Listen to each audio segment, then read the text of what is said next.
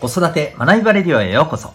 今日もお聴きいただきありがとうございます。親子キャリア教育コーチの前城秀人です。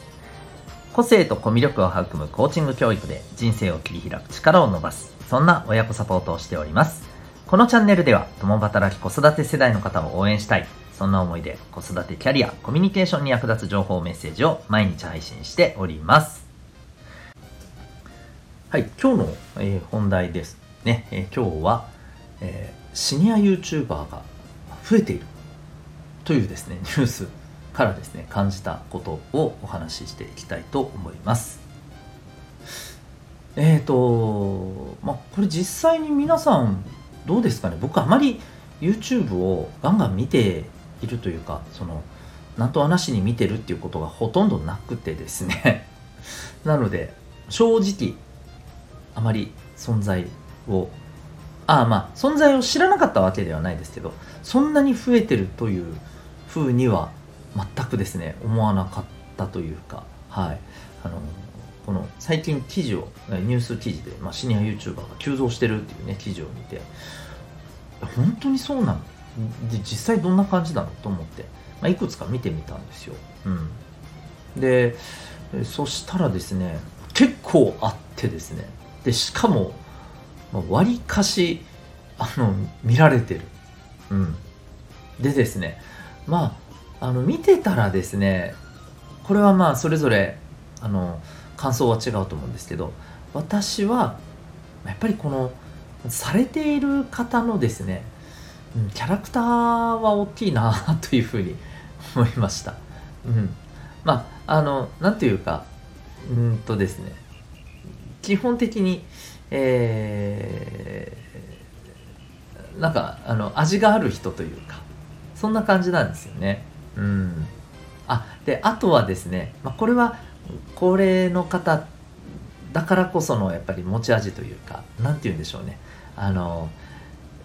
こう見せるっていうねギラギラさがないんですよ。でないからこそほっこり見れるって感じです。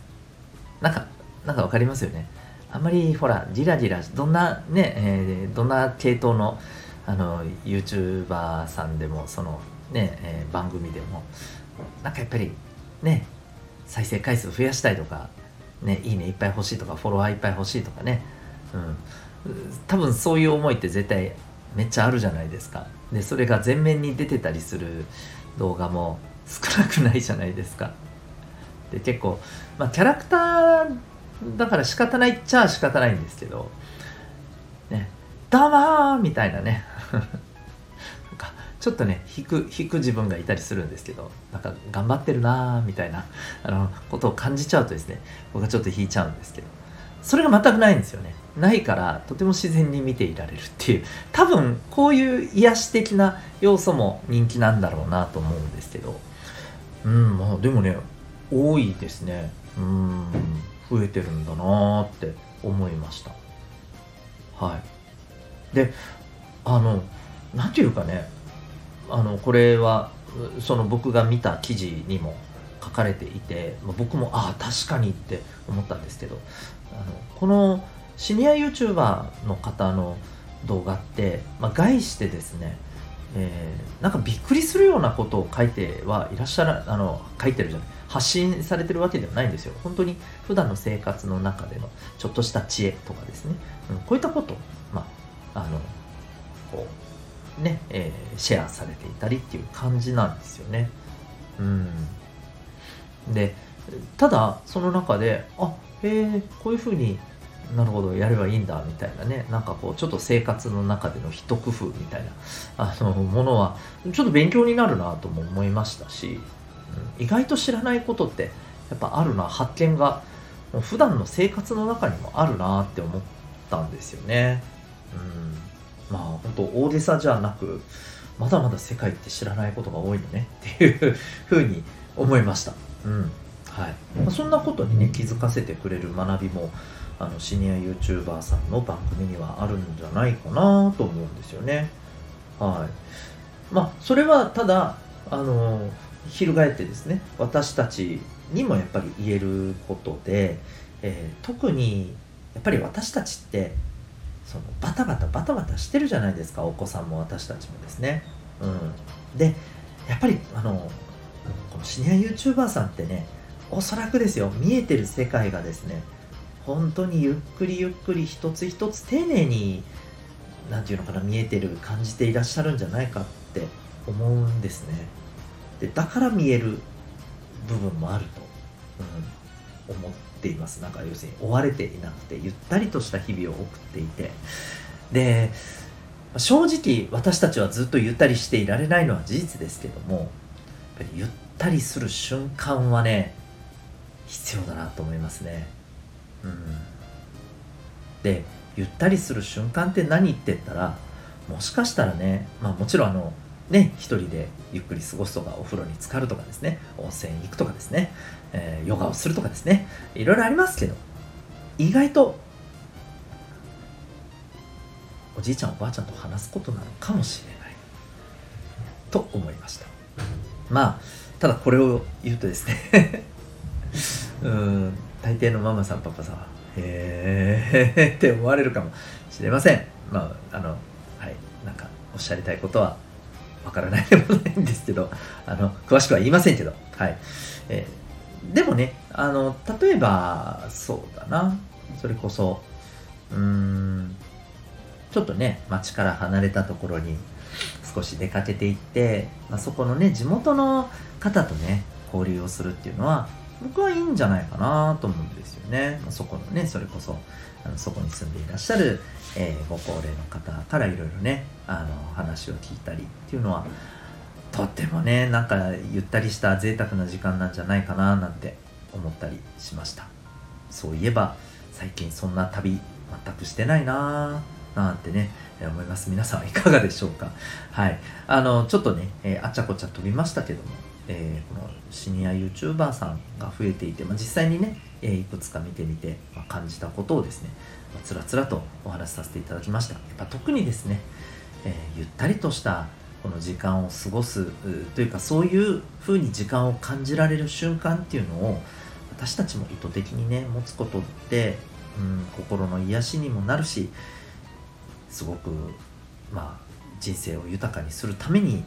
大切なんじゃないかというふうに思った次第でございます。というわけで、えー、今日はですねシニア YouTuber さんが増えているというニュースから感じたことをお伝えさせていただきました最後にお知らせでございます、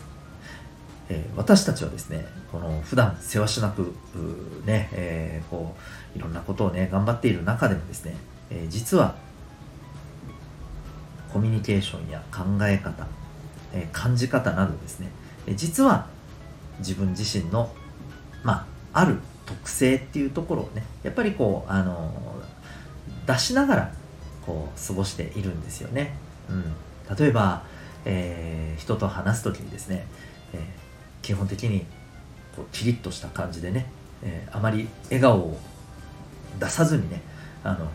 こうクールな感じでね話す方います。まあそれがいいとか悪いとかそういう話ではなくて、えー、そういう方もいればですね、えー、まあ、とにかく笑顔をいつもね、あのー、ニコニコと、えしながらですね優しく、えコミュニケーションを取られる方もいらっしゃいますよね。はい。やっぱりあのでこれって結構意識的にやってるわけじゃないと思うんですよね。割と無意識的に、うん、されてることも多いと思うんです。まあ、そんなですね、えー、こう自然と出てくるその人の持ってる特性ってありますよね。でもったいないなと思うのはこの特性を私たちは、まあ、今もお伝えしたように、えー、まあ、もっと有効的に、えー、意識して活用できるのに、まあ、使えてなかったり場合によってはですね、え特性って、え使い方によってはちょっと望ましくないえー、結果や効果を生んでしまうこともあります。うん。はい。えー、ですのでやっぱこの辺自分の特性を知って上手に使えるとですね、えー、例えばお仕事とか、え、人間関係とかですね、えこういったところで、え自分自身の、まあ、自分らしさをですね、はい、あのうまく活用することができるんじゃないかと思います。じゃあどうやって自分の特性知るの？ということでですね実はそれを科学的にかつ簡単にですね、えー、分かる方法があります。それが指紋の分析なのでございます。はい、えー、指紋を見ることでですね、えー、コミュニケーションだったりですね、えー、どうやって自分の意思を決めるのかということだったりですねあるいはどのように物事を見るのかとか、はい。えー、人の話や、えー、音をですねどんな、えー、風に聞き取るのか、うん、こういった傾向がですね分かっちゃうんですね。でこれが分かっちゃうとその方がまあどんな風なアプローチをされれば素直に受け止めて、